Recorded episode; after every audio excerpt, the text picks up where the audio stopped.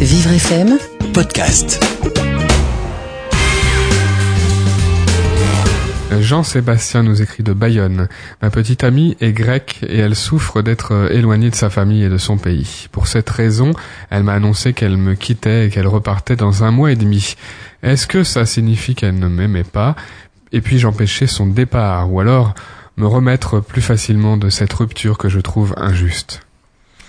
Vous savez, euh, Jean-Sébastien, euh, c'est pas injuste une rupture en fait. C'est que euh, c'est pas vous qui choisissez. voilà, dans la vie on se rencontre, on essaye, ça fonctionne ou ça fonctionne pas, il y a rien d'injuste là-dedans. Maintenant, moi j'ai envie de vous dire, oui, elle n'était pas assez bien avec vous. Voilà, plus que pas assez bien en France. Je, je pense que c'est ça.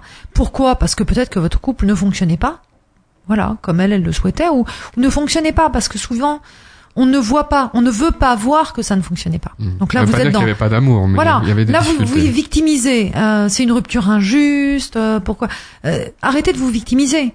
Ça devait pas fonctionner si bien que ça pour qu'elle veuille repartir. Hmm. J'en suis persuadée. C'est pas seulement l'éloignement de sa famille. Peut-être que tous les deux, pour eux-mêmes, ils méritent quand même une, avant de prendre d'autres chemins éventuellement, mais une belle, une bonne explication. euh. Oui. Et encore une fois, il faut pouvoir entendre. Vivre FM, Podcast.